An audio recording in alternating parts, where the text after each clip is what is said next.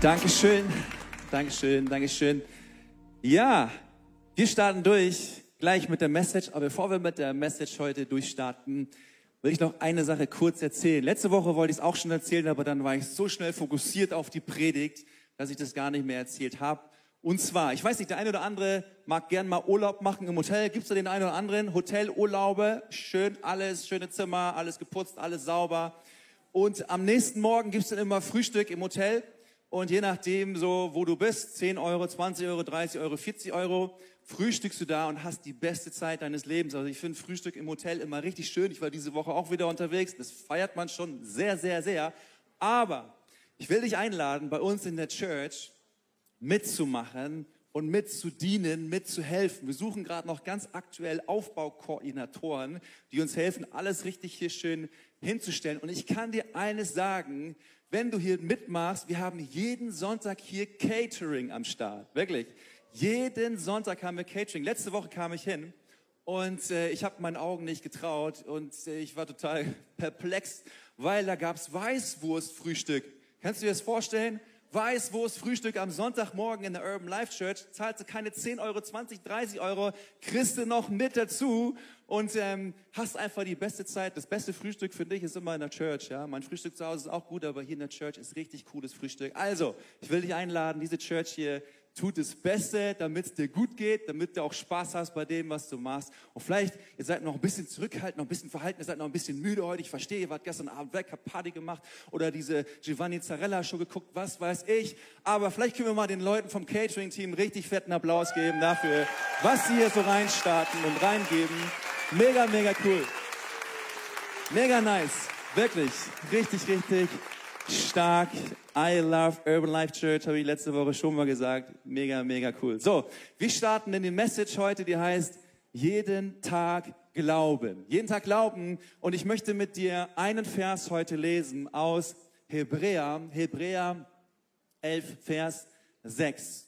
Dort steht Folgendes, da steht, aber ohne Glauben, sag mal Glauben, ist unmöglich, Gott zu gefallen, denn wer zu ihm kommen will, der muss glauben, dass er ist und dass er denen, die ihn suchen, sag mal suchen, ihren Lohn gibt. Ihren Lohn gibt. Und so Gott, danken wir dir von ganzem Herzen für diesen Morgen und wir danken dir dafür, dass du hier bist und ich bete darum, dass du unsere Herzen öffnest. Ich bete darum, dass wir voller Glauben, voller Vertrauen zu dir diesen Raum verlassen und dass wir dich erleben in deinem Wort. Du bist gut, Jesus. Wir danken dir, dass wir hier sein dürfen, dass wir die Möglichkeit haben. Wir geben dir die Ehre. Wir sagen gemeinsam Amen, Amen, Amen, Amen. Letzte Woche habe ich montags, wie sonst auch, frei gehabt. Pastoren Montag. Was macht man an einem freien Tag? Man schläft schön aus, man chillt sein Leben, man guckt so ein bisschen dies, man guckt ein bisschen das, äh, man telefoniert. Und abends saß ich dann auf der Couch und äh, wie sonst auch Geflogenheit, so Beine lang und halt gemütlich ein paar fettfreie Chips, also fettreduzierte Chips. Fettfreie Chips gibt's nicht, noch nicht, aber vielleicht kannst du das mal erfinden, schmeckt dann vielleicht hoffentlich auch gut. Auf jeden Fall, ich saß auf meiner Couch und habe so ein bisschen so durchs Programm geseppt. Und dann bin ich bei einer Sendung stehen geblieben, und äh, die war wirklich, wirklich special. Es ging um verliebte Menschen. Also montags, da kommt immer so eine Sendung, die ich schon seit Jahren schaue. Vielleicht weißt du das dass ich das schaue, ja, diese Sendung mit den Menschen, die gerne draußen sind, ja, und äh, Partnerinnen suchen. Bauer sucht Trauer, jetzt habe ich gesagt, okay, ja, okay. Ähm, aber das habe ich dann mal nicht angeschaut, sondern äh, ich bin stehen geblieben bei einer anderen Sendung und da ging es auch um das Thema Partnerschaft und Liebe.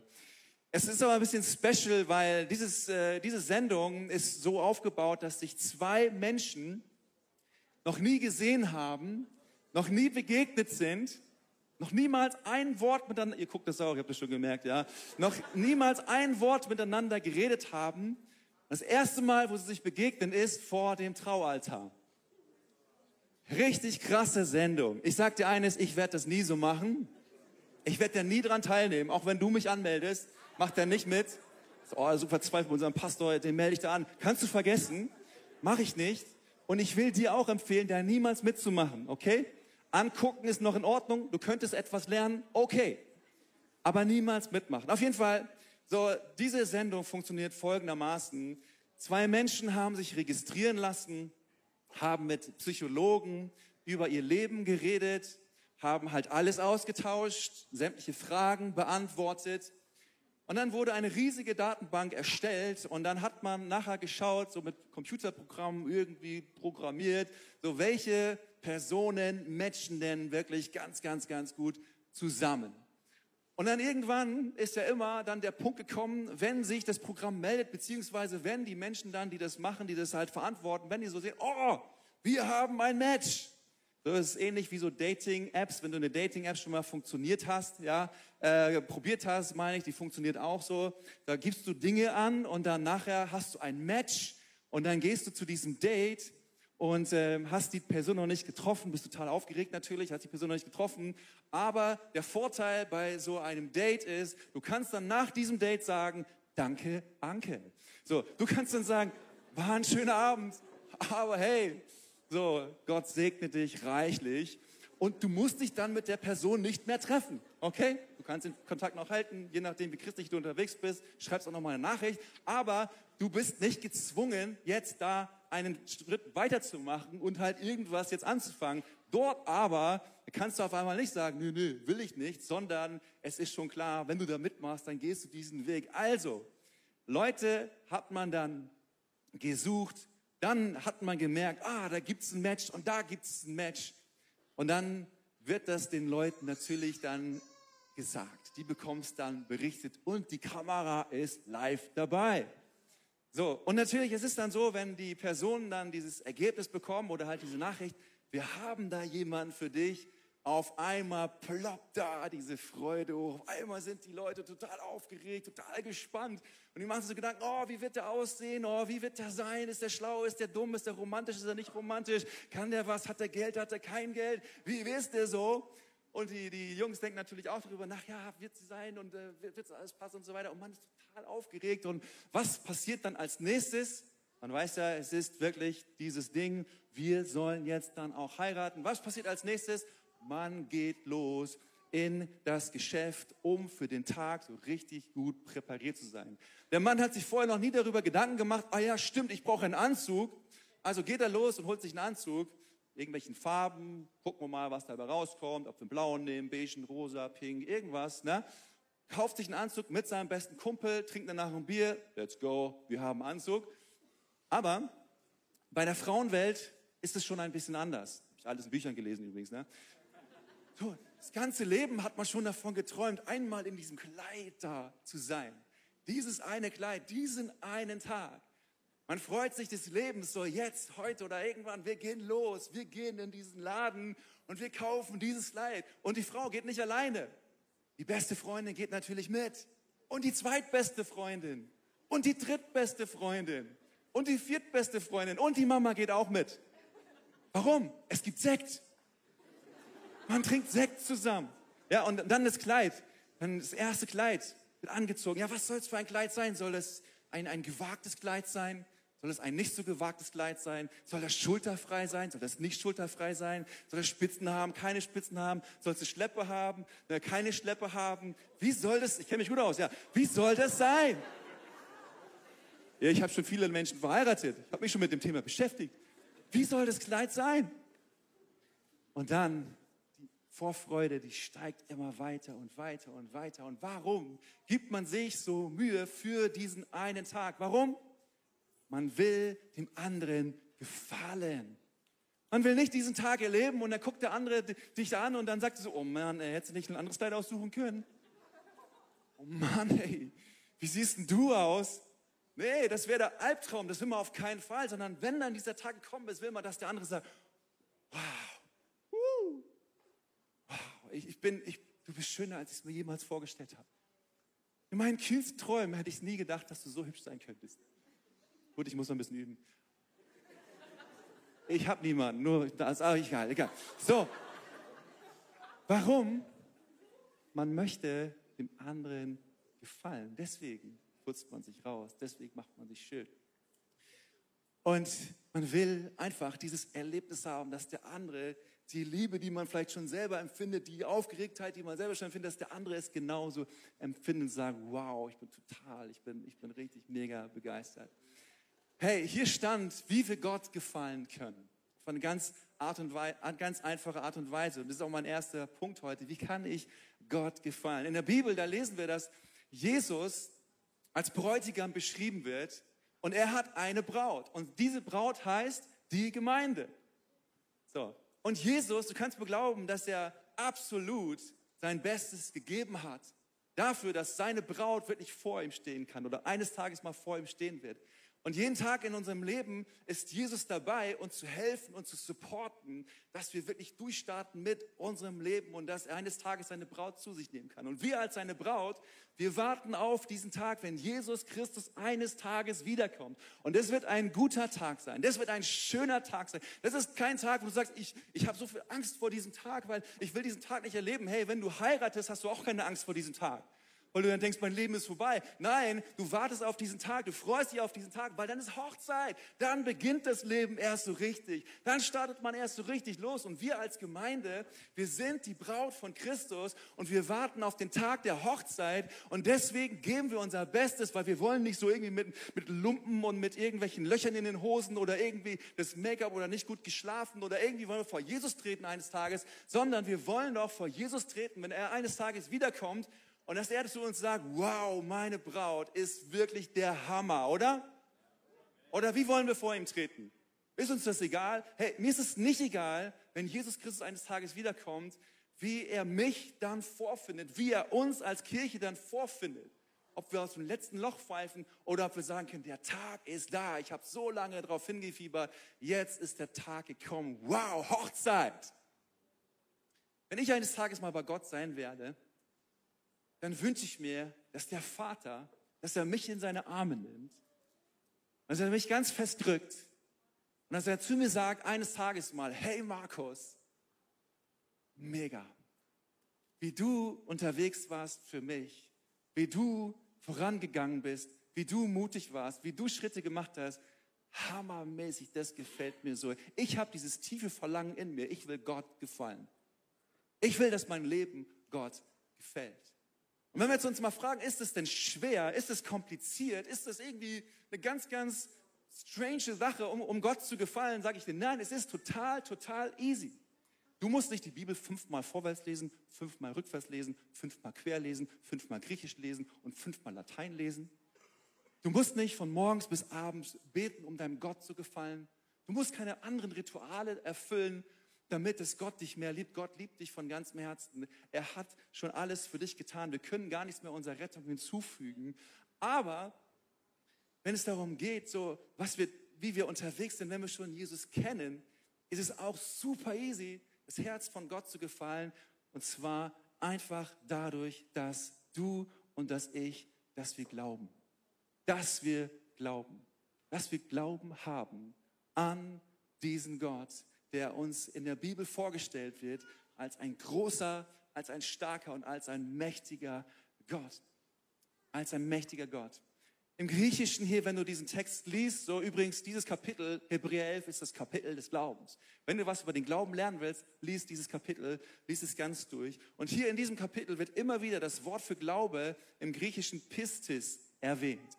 Pistis bedeutet Glauben, bedeutet Vertrauen, und bedeutet Treue.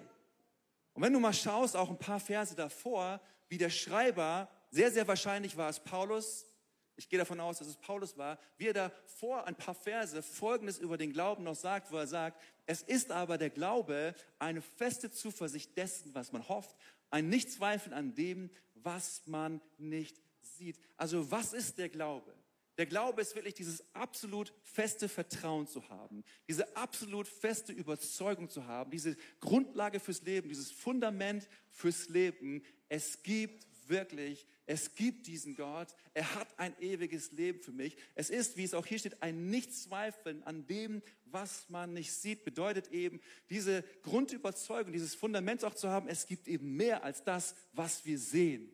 Es gibt mehr als das, was wir so physisch mit unserem Körper manchmal wahrnehmen. Klar, wir sehen manche Dinge auch nicht. Den Wind habe ich nie gesehen. Ich habe ihn nur gespürt. Das WLAN habe ich auch nie gesehen. Ich freue mich, wenn es da ist. Aber es gibt noch darüber hinaus so viel mehr Dinge. Es gibt höhere Gewalten, sagt die Bibel. Es gibt Mächte. Es gibt diese höhere Welt. Und es gibt aber auch Gott, der größer ist als alle Mächte im Himmel wie auf der Erde. Also Gott zu glauben oder Glauben zu haben heißt unerschütterlich, voller Vertrauen.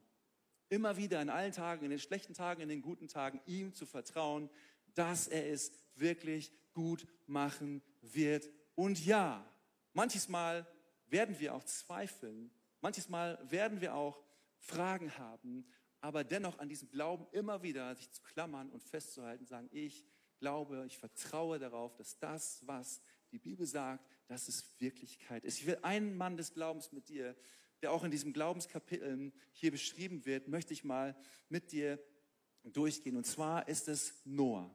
Okay? Noah. Es war so in den Tagen von Noah, dass es heißt, Gott reute es, dass er den Menschen geschaffen hatte. Weil die Menschen, warum? Andere Götter hatten.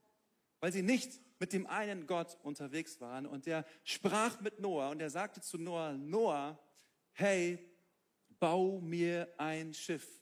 Und davor hieß es, Noah fand Gefallen bei Gott. Warum, werden wir gleich noch sehen. Noah, bau mir ein Schiff. Es wird, kannst du nachlesen, 1. Mose 6, es wird eine Sinnflut kommen. Deine Familie und die Tierwelt soll gerettet werden. Und jetzt Vers 22, 1. Mose 6, da heißt es dann, Noah tat alles, sag mal alles, Noah tat alles, was ihm Gott gebot. Lesen wir so drüber. Noah tat alles. Let's go. Yes, ich mache auch alles, was Gott mir sagt. Ja, ja, kein Problem. Noah tat alles, was ihm Gott gebot. Diese Zeit damals, in der Noah lebte, da war nichts mit Regen, da war es trocken, da war alles verdorrt, da gab es kein Wasser, über Jahre schon hatte es keinen Regen gegeben. Und Gott spricht zu ihm, bau mir ein Schiff. Ja, okay, lass mal ein Schiff bauen. Wenn es so ein kleines Schiff ist, drei Meter lang, zwei Meter breit, okay. Bau mir ein Schiff. Dieses Schiff war 135 Meter lang, länger als ein Fußballfeld. Es war 22 Meter breit, es war 13 Meter hoch Noah, bau mir ein Schiff. Noah tat alles, was Gott ihm geboten hatte. Und er fing an. Ja, vielleicht manchmal so, wenn wir begeistert sind von Gott, na, ja, ja, Gott, ich mach das, ich mach das, let's go. Tag eins in den Wald, ohne Kettensäge, nur mit der Axt und den Baum rausgeschlagen und den nächsten Tag den Baum rausgeschlagen und den nächsten Tag den Baum rausgeschlagen und den nächsten Tag den Baum rausgeschlagen. Woche eins, Woche zwei, Bäume schleppen, Bäume schluren. Woche drei. Schneiden. Woche vier. Anmalen. Und so weiter und so fort. Woche für Woche, Monat für Monat, Jahr für Jahr. Noah tat alles, was Gott ihm gebot. Er war ein Mann des Glaubens. Wie viele Menschen haben ihn damals angeschaut und haben gesagt, Noah, du willst wirklich deine kostbare Lebenszeit hier verschwenden dafür, irgendeinem Hirngespinst nachzugeben, dass es irgendwann hier einmal regnen wird? Mal, bist du bescheuert? Du könntest viel besser andere Dinge tun. Du könntest dein Leben feiern, du könntest dein Leben genießen, du könntest deine Rente auszahlen lassen, mit dem Wohnmobil durch die Gegend fahren. Du könntest tausend andere Sachen machen. Warum tust du das? Woche für Woche für Woche. Glaub mal nicht, dass Noah nicht auch mal Tage hatte, wo er müde war, wo er kaputt war, wo er gedacht hat, oh, ich habe auch eigentlich keinen Bock mehr, eigentlich ist es auch schwierig. Noah tat alles, was Gott ihm aufgetragen hat. Er war ein Mann des Glaubens und Gott hatte Gefallen daran. Gott hatte Gefallen daran. War das logisch, dieses Schiff zu bauen? Nee. Es war total unlogisch, dieses Schiff zu bauen. Aber weißt du, wo Glaube anfängt? Glaube fängt da an, wo unser Verstehen aufhört. Da, wo die Dinge unlogisch werden, da fängt der Glaube an. So manchmal trauen wir uns gar nicht so auf diesen Glauben zu bauen, weil unser Leben ist so sicher oder wir denken, wir, wir müssten nichts machen. Aber Glaube beginnt da erst, wo wir anfangen, so aufs Wasser zu treten und zu sagen, ich sehe nichts, ich fühle nichts. Jeder Mensch sagt mir, es ist genau das andere, das wird niemals klappen. Aber du hast gehört, was Gott zu dir gesagt hat. Du gehst den Schritt aufs Wasser und du bist treu. Das ist Glaube. Das ist Glaube. Noah tat alles, was Gott ihm gebot und Gott hatte Freude an ihm. Es hieß, es ist aber der Glaube eine feste Zuversicht dessen, was man hofft, ein Nichtzweifeln, was man nicht sieht oder was man noch nicht sieht. Das ist Glauben. Und ich will dich mal fragen, wenn es darum geht, jeden Tag glauben. Noah musste jeden Tag diese Eiche bauen. Im Glauben. Wie ist es denn bei dir, mit mir jeden Tag zu glauben? Glauben wir in unserem Alltag für das, was Gott tun kann? Sind wir im Glauben unterwegs? Teilen wir das Evangelium? Machen wir Schritte, die, die wir gehört haben, die der Heilige Geist uns gesagt hat? Noah tat alles, was Gott ihm gesagt hatte. Paulus sagte mal, wir leben jetzt noch, wir leben ja noch in der Zeit des Glaubens, sagte er, noch nicht in der Zeit des Schauens. Hey, die Währung der Freude Gottes über unserem Leben ist Glaube zu haben. Jetzt leben wir noch nicht im Schauen. Oder hat jemand von uns schon mal den Himmel gesehen? Ist jemand schon mal richtig Jesus face to face begegnet? Wir leben jetzt noch im Glauben, eines Tages aber im Schauen. Und der Glaube startet damit, dass ich sage, ich warte nicht, ich gehe los. Auch wenn ich es noch nicht sehe, auch wenn ich es noch nicht fühle, ich gehe los. Ich bin dabei. Gott hat Freude daran. Auf diese Weise können wir Gott gefallen. Es stretcht uns, es macht uns verwundbar, aber es ist der Weg, der Gott gefällt. Das zweite ist an Gott festhalten. Es hieß ja aber, ohne Glauben ist unmöglich, Gott zu gefallen, denn wer zu Gott kommen will, muss glauben, dass er ist. Dass er ist. Ich habe manche Zeit in meinem Leben erlebt, wo ich diesen innerlichen Schrei hatte und zu Gott gesagt habe, Gott, bist du eigentlich noch hier? Wo bist du eigentlich? Warum geschieht mir das immer? Oder warum geschieht mir jetzt diese und diese Situation? Warum bin ich immer und immer und immer treu, denke ich, und ich bin am Start, aber irgendwie scheint es so zu sein, dass du ganz, ganz weit entfernt bist. So manches Mal erleben wir Zeit in unserem Leben und wir sind treu und wir gehen den Weg mit Gott. Aber wir erleben irgendwie nicht, dass Gott da ist. Wir spüren seine Gegenwart nicht. Wir haben viele, viele Fragen. Und ich glaube, jeder von uns war schon in solchen Situationen und jeder von uns wird auch immer wieder in solchen Situationen hineinkommen. Und wir schreien zu Gott, Gott, wo bist du? Und wir sind vielleicht dann kurz davor zu sagen, ich lasse es einfach mit dem Glauben. Ich lasse es einfach mit Jesus. Bringt ja sowieso nichts. Gott, ich habe das für dich gemacht und wo bist du? Ich war manchmal schon an diesem Punkt, wo ich gesagt habe, hey, was soll's eigentlich? Warum? Warum? Und ich möchte eine Geschichte erzählen von drei Männern in der Bibel. Im Alten Testament wird uns diese Geschichte erzählt von Shadrach, Meshach, Abednego. Sie lebten in der exilischen Zeit, wo das Volk Israel im Exil draußen war, wo sie nicht in ihrem Homeland war, nicht da waren, wo sie immer schon gerne gewesen sind, sondern sie waren im Exil. Und dort ging es ihnen eigentlich gut. Sie hatten ein gutes Leben. Und dort gab es einen König, der König hieß Nebukadnezar. Und eines Tages mal kam Nebukadnezar auf die Idee, hey, weißt du was? Irgendwie, wir haben unsere Götter und jetzt werden wir noch mal einen Gott mit dazu schaffen. Und ich, ich mache einen riesen, ich lasse ein riesen, riesen Bild anfertigen. Und alle Menschen sollen dieses Bild anbeten.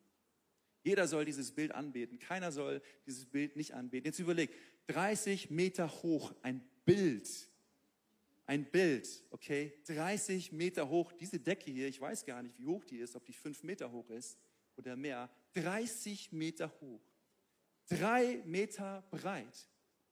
Ich weiß nicht, wie viel, wie viel Breite das hier ist, kannst du abmessen. Drei Meter, 30 Meter breit, nein, drei Meter breit, ein riesiges Bild. Und der König Nebukadnezar sagte dann, alle beten dieses Bild an. Ausnahmslos. Jeder. Und er sagte, wenn die Trompeten erschallen, alle gehen auf die Knie, alle werfen sich auf die Knie und jeder wird dieses Bild anbeten. Und jetzt war es aber so, dass diese drei Männer ein Problem hatten. Denn sie waren Israeliten und sie folgten dem Gott Israels. Dem Gott, der Folgendes gesagt hatte, der gesagt hat, erstes Gebot, das gilt bis heute, du sollst außer mir, 2. Mose 20, keine anderen Götter haben. Du sollst dir kein Götzenbild anfertigen von etwas, das im Himmel, auf der Erde oder im Wasser oder unter der Erde ist. Du sollst sie weder verehren, noch dich vor ihnen zu Boden werfen. Diese drei Männer waren aufgrund ihres Glaubens, weil sie treu waren, weil sie mit Gott unterwegs waren, jetzt in dieser Situation, dass sie sich dem Tode gegenüber sahen.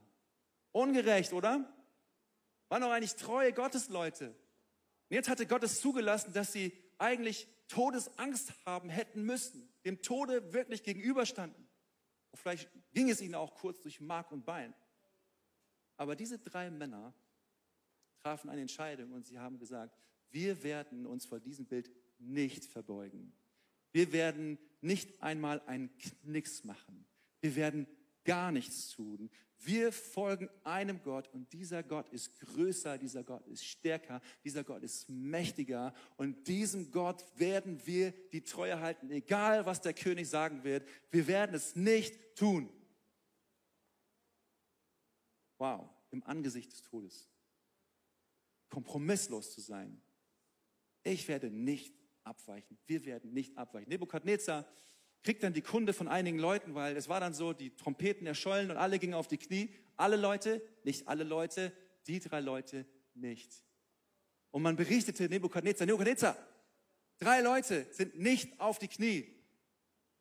Nebukadnezar, das heißt in der Bibel, liest mal nach, Daniel 3, er wurde richtig wütend. Er ließ diese drei zu sich zitieren und er sagte ihnen und er sagte zu ihnen, hey, sag mal, habt ihr eigentlich den Schuss nicht gehört? Ist etwas mit euch nicht in Ordnung? Denkt ihr, ihr werdet etwas Besseres, dass ihr meinen Anweisungen keine Folge leistet? Ihr spinnt wohl, wa? Und dann sagt er aber, hey, ihr seht echt gut aus, seid nice dudes, es wäre so schade, wenn wir euch in diesen einen unseren Feuerofen schmeißen müssten. Ich gebe euch noch mal eine Chance. Einmal ist kein Mal. Also, wir werden gleich nochmal die Trompeten erscheinen lassen. Und dann geht ihr einfach auf die Knie und dann vergessen wir den Vorfall, okay? Easy. Dann machen wir das so. Wenn ihr es aber nicht tut, welcher Gott, sagte er, sollte euch dann beschützen? Welcher Gott sollte euch dann beschützen? Schau mal, wie die drei drauf geantwortet haben. Daniel 3, Vers 16. Lies das mal mit mir. Die sagten, wir haben es nicht nötig, dir etwas darauf zu antworten.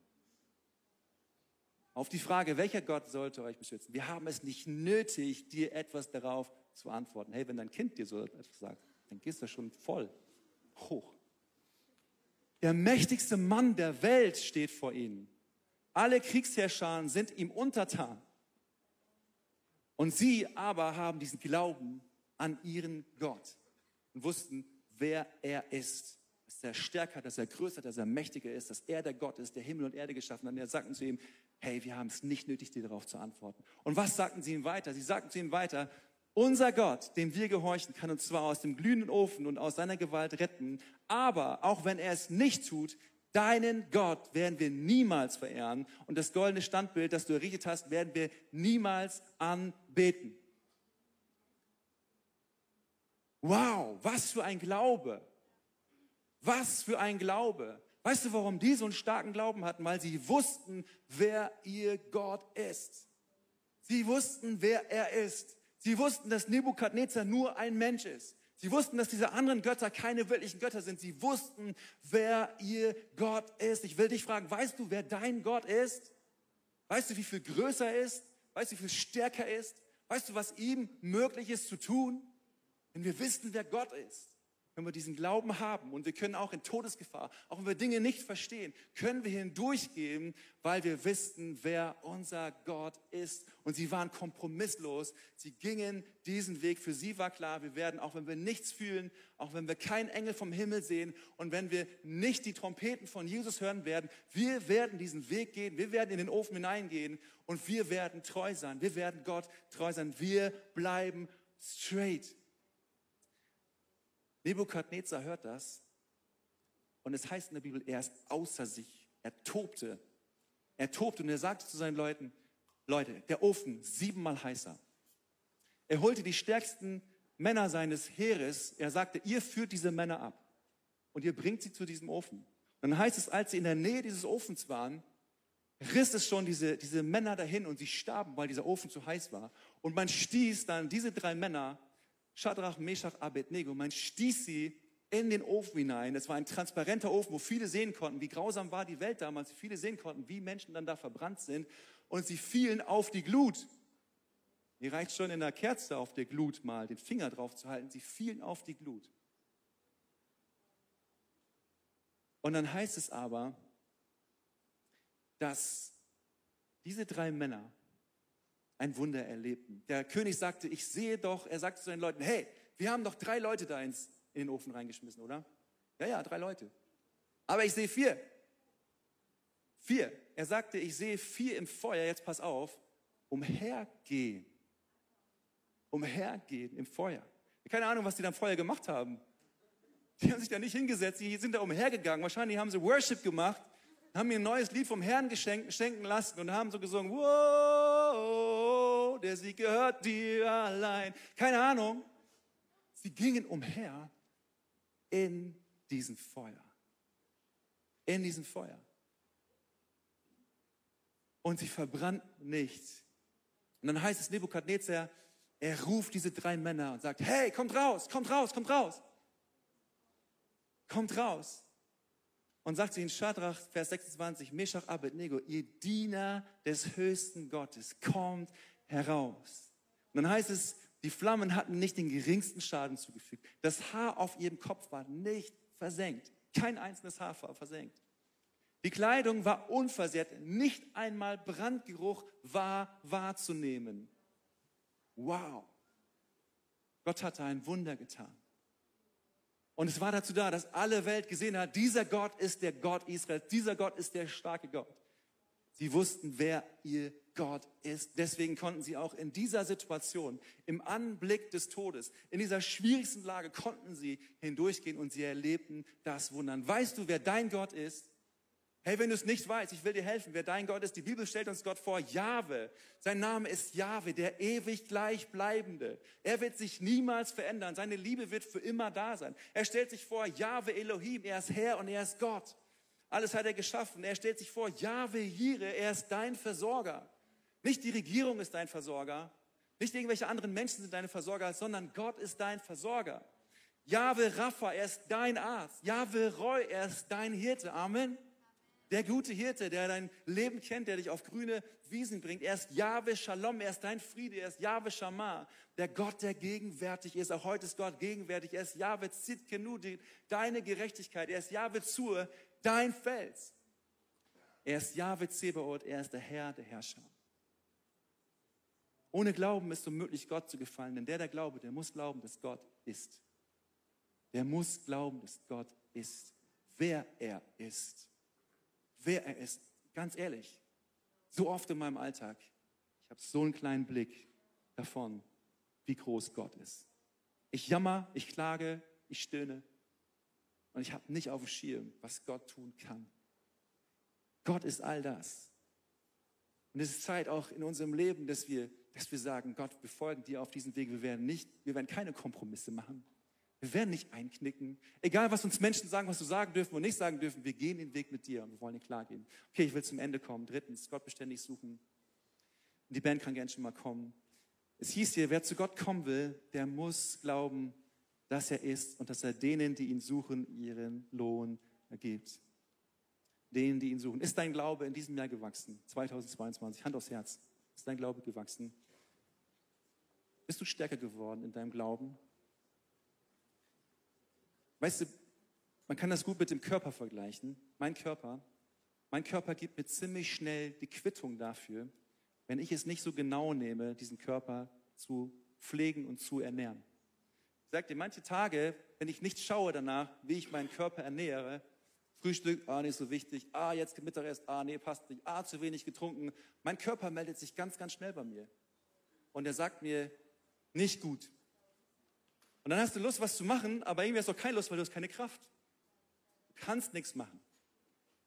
Wenn du nie schläfst, schwierig, hast du keine Energie. Du, du, du brauchst es, dass dein Körper, du musst deinem Körper gute Dinge zuführen. Du musst ihm regelmäßig gute Dinge zuführen, gutes Essen zuführen, damit du Kraft hast, damit du Energie hast. Genauso ist es auch mit dem geistlichen Menschen, mit dem neuen Menschen. So, wie sehr ernährst du denn diesen geistlichen Menschen, damit, dass, dass du ihm gute Dinge gibst, dass du ihm die, die Worte Gottes lehrst, dass du die Bibel liest, dass du Predigen hörst, dass du mit Menschen redest, dass du im Gebet bist. Wenn wir, wenn wir diese Zeit nicht haben, dann wird unser Glaube, dann wird unser Glaube schwach sein. Dann werden wir nicht wie diese drei Männer sagen können, ich weiß, dass mein Gott größer ist. Ich weiß, dass mein Gott stärker ist. Ich weiß, was er tun kann, sondern wir werden, wir werden auf den Boden gucken und sagen, oh, ist alles so schwierig, alles so schlimm, ich komme nicht durch. Gott, wieso bist du nicht da? Gott, wieso lässt du mich alleine? Gott, wieso ist das alles so schlimm in meinem Leben? Hey, ich habe mir vor zwei Tagen, vor, vor zwei Wochen mal Zeit genommen, zwei Tage, und habe mir gesagt, hey, ich, ich gehe mal komplett ins Off. Ganz oben, ganz oben an der Küste, komplett mal weg keine Stimmen, keine anderen Menschen, obwohl ich Menschen liebe. Manchmal brauchen wir aber Ruhe. Einfach mal aufzusaugen, was, was Gott mir sagen möchte. Einfach mal zwei Tage genommen, wo ich gesagt habe, ich möchte Zeit haben, um nur mal Gott zu suchen. Und ich kann dir eines sagen, wenn du Gott suchst, du wirst ihn finden. Und deine Seele wird erbaut. Das ist kein leeres Versprechen. Du wirst ihn finden. Gott wird zu dir reden. Du wirst ihm begegnen. Ein Glaube wird gebaut. Hey, wir brauchen, wisst ihr, wir sind immer beschäftigt. Wir machen immer tausend Dinge. Tausend Freizeitaktivitäten. Tausend hier, tausend da. Wie Maren gesagt hat, Gott ist so oft da. Wir sind nicht da. Wer ihn sucht, wird ihn finden. Das Letzte, was hier heißt, was Hebräer sagt, ist, und dass er denen, dass er denen, die glauben, ein Belohner sein wird. Gott ist ein Belohner. Amen. Darf man ruhig Amen sagen in der Kirche. Gott ist ein Belohner.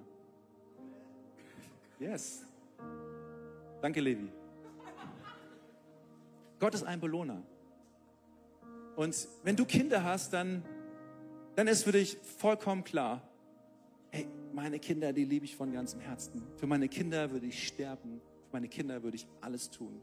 Für meine Kinder bin ich bereit, nachts nicht zu schlafen. Für meine Kinder bin ich bereit, Pampers zu wickeln, Pampers zu neu zu machen. Für meine Kinder bin ich bereit, alles zu tun. Wenn sie in die Todesgefahr kommen, ich würde sie retten, ich würde für sie sterben, weil es deine Kinder sind. Und in der Bibel heißt es, dass jeder einzelne von uns, dass wir seine Kinder sind. Und genauso wie du deinen Kindern gerne gute Dinge gibst und deine Kinder sich schon so auf Weihnachten freuen, den Zettel schon lange bei dir abgegeben haben, ist es dir eine größte Freude, auf diesen Tag hinzufiebern, Weihnachten, weil nämlich die Kinder sich freuen, aber noch viel mehr freust du dich, wenn du die Kinder beschenkst. Weil du siehst, wie die Kinder diese Augen, diese, diese strahlenden Augen haben, diese glitzernden Augen haben. Und du tust es so, so, so gerne. Oder ist es nicht so? Ist so. Und genauso der Vater im Himmel ist unser Vater. Und er will uns immer belohnen. Er will uns immer beschenken. Und er hat uns schon das größte Geschenk gemacht. Das Geschenk seiner Gegenwart. Das Geschenk, dass wir ihm wirklich nahe sein dürfen, dass wir Rettung haben dürfen. Aber er wird, wenn du sagst, hey, ich will wie Noah, ich will auf den Glauben, ich will, auch wenn ich noch nichts sehe, ich will gehen, ich will starten, ich will bauen. Ich will wie diese drei Männer, ich will standhaft bleiben, nicht nach rechts, nicht nach links, auch in diesen schwierigen Zeiten, wo jeder mir was anderes sagt. Ich will mein Glauben leben sagte, er wird es belohnen. Du wirst es erleben. Du wirst es sehen. Weil Gott treu ist. Ohne Glauben ist es unmöglich, Gott zu gefallen. Wer glauben, der muss glauben, dass er ist. Wer folgt, glauben, dass er denen, die ihn lieben, ein Belohner sein wird. Die ihn, die ihn suchen, ein Belohner sein wird. Das wirst du erleben, wenn du wirklich diesen Glauben lebst. Jeden Tag in deinem Leben. Amen. Komm, lass uns gemeinsam aufstehen und zum Ende kommen. Und ich will dich nochmal challengen heute für deine Situation. Vielleicht bist du heute hier und du bist so entmutigt und so enttäuscht, weil Dinge in deinem Leben nicht funktionieren. Vielleicht ist es in deiner Ehe so, dass du nicht weiterkommst, es einfach schwierig ist und du nur am Kämpfen bist und du schon eigentlich die Hoffnung verloren hattest, dass es irgendwie weitergehen könnte. Vielleicht sind es andere Dinge in deinem Leben, wo du enttäuscht bist, wo du verletzt bist, wo Menschen sich von dir getrennt haben, wo Menschen andere Wege gegangen sind und es hat dich so, so, so, so tief getroffen und es ist, fühlt sich so nur nach Schmerz an. Du kommst aus diesem Loch nicht mehr raus und du fragst Gott, warum? Ich war doch treu, ich bin doch mit dir unterwegs gewesen. Vielleicht sind es andere Dinge in deinem Leben. Vielleicht sind es Finanzen, wo du im Loch hängst. Du kommst aus diesem Loch nicht mehr raus. Ich will dir sagen, hab Glauben. Glauben heißt, jetzt schon zu vertrauen und zu gehen, obwohl du noch nichts siehst. Jetzt schon den Schritt zu wagen, auf die Hoffnung zu setzen, den Glauben zu leben, obwohl du noch nichts siehst. Das ist Glauben. Hat nichts mit Logik zu tun, sondern hat etwas mit einem Schritt zu tun, den wir bewusst machen. Wir sagen, wir entscheiden uns, Gott, dir zu glauben. Ich will dich challengen. So viele von uns, wir haben Herausforderungen, wirklich straight zu sein mit unserem Glauben. Jeder sagt uns etwas anderes und wir knicken ein und wir, wir machen vielleicht diesen, dass wir straight sind und dass wir sagen, hey, wir leben für Jesus jeden Tag unseres Lebens. Wir gehen den Weg, wir sind klar, wir sind vielleicht, was Leute sagen, sehr, sehr straight. Aber wir gehen den Weg mit Jesus. Ich will dir Mut machen, straight zu sein, weil du weißt, wer dein Gott ist. Wunder und Zeichen wirst du erleben. So himmlischer Vater, ich danke dir von ganzem Herzen für diesen Morgen hier. Du weißt, wo jeder Einzelne heute steht. Du weißt, wie es jedem Einzelnen von uns geht. Du weißt, ob es Menschen hier sind und hier gibt, die den Glauben schon fast verloren haben, die hinschmeißen wollten oder vielleicht kurz davor sind, das Handtuch zu werfen. Und ich bete für jeden Einzelnen, dass er und dass sie es nicht tun. Ich bete darum, dass wir heute Morgen an diesem Tag neu uns aufmachen, dass wir sagen, Gott, wir wollen dir gefallen. Und deswegen entscheiden wir uns und sagen, du bist Gott. Du hast einen Weg. Du hast einen Plan. Du bist größer, du bist mächtiger, du bist stärker als alles. Du hast Himmel und Erde geschaffen. Was sollte dir unmöglich sein? Voller Glaube für unsere Situation zu sein. Zu sagen, Gott, du kannst alles tun. Alle Dinge sind denen möglich, die da glauben. Wir wollen das tun, Jesus, in deinem Namen. Und ich will dir Mut machen für deine Situation, wo du gerade drin stehst, dass du Gott einfach sagst, dass du diese Entscheidung triffst und sagst, Gott, ich glaube, ich glaube. Ich sehe noch nicht, ich schaue noch nicht, aber ich glaube, dass du es machen wirst. Dass du mich retten wirst, dass du mich heilen wirst, dass du mich wiederherstellen wirst dass du es tun wirst. Dass Menschen sind, die Gott gefallen, die Gott Ehre geben, auf Gott schauen. Danke Gott für diesen Morgen. Danke für jeden, für jede Entscheidung, die jetzt getroffen wurde, dass du sie segnest, ja, dass zum Wollen das Vollbringen kommt. Dass Wunder und Zeichen geschehen, während alle Augen geschlossen sind. Ich will dich fragen, ob du diesen Glauben überhaupt schon hast, diesen Glauben an Jesus. Ob du weißt, dass dein Leben Gott gehört. Ob du weißt, dass Jesus für deine Sünde, für deine Schuld gestorben ist. Ob du weißt, dass du Rettung in deinem Herzen hast, in deinem Leben hast. Dass du weißt, ich bin von neuem geboren. Hey, wenn du hier bist und es nicht weißt, ich will dich einladen, heute Jesus in deinem Leben Raum zu geben und sagen, Jesus, komm in mein Leben, mach mein Leben neu. Und schenk mir, schenk mir diesen Frieden, von dem wir gehört haben. Schenk mir diese Freude. Schenk mir, dass ich weiß, ich bin gerecht durch dich. Wenn du das bist, wenn du hier bist und du fühlst dich so, so weit weg von Gott, Dinge, die dich von Gott trennen, Jesus ist für deine Sünde gestorben, ist für deine Schuld gestorben. Einzige, was du tun kannst, um ein neues Leben zu leben, ist zu sagen, Jesus, komm in mein Leben. Ich gebe dir mein Leben und ich gebe dir es heute. Und ich sage dir, ab diesem Tag heute wird dein Leben ein anderes Leben sein. Ein Leben voller Hoffnung, ein Leben voller, voller Gunst, ein Leben, wo du seinen Frieden erleben wirst du Jesus in deinem Leben einlädst. Und ich möchte von drei runterzählen. Dann heb deine Hand, wenn du das bist und du sagst, ich will heute Jesus einladen. Ich will heute mein Leben ihm geben. Vielleicht machst du das zum ersten Mal. Oder du machst es wieder neu, weil du zurückkehrst zu ihm. Aber dass du heute deine Chance ergreifst und sagst, ich will es tun. Ich will wirklich mit Jesus leben. Drei, Jesus liebt dich. Zwei, er ist für deine Schuld gestorben. Eins, alle Sünde ist getilgt. Wer will sein Leben Jesus schenken? Dann heb deine Hand einfach ganz hoch. Ganz, ganz hoch. Dankeschön. Dankeschön. Dankeschön. Dankeschön. Yes. Dankeschön. So gut. Beste Entscheidung. Hey, komm. Wir wollen gemeinsam ein Gebet beten. Bete es als, als dein persönliches Gebet. Und hab Glauben. Auch wenn du jetzt noch nichts fühlst, hab Glauben, dass jetzt in diesem Moment dein Leben verändert wird und Gott wird es tun. So, Jesus Christus, Church, wir beten lauter mit. Jesus Christus, danke, dass du mich liebst, dass du für mich gestorben bist, für mich bezahlt hast. Jesus, komm in mein Leben, nimm meine Sünde weg, schenk mir jetzt deinen Frieden schenk mir deine Freude. Ich empfange dich jetzt und ich will für dich leben, heute und jeden Tag meines Lebens. In deinem Namen. Amen, Amen. Komm on, lass uns nochmal den Leuten richtig, richtig dicken Applaus geben. Lass uns nochmal Gott singen. Lass uns nochmal Gott ehren.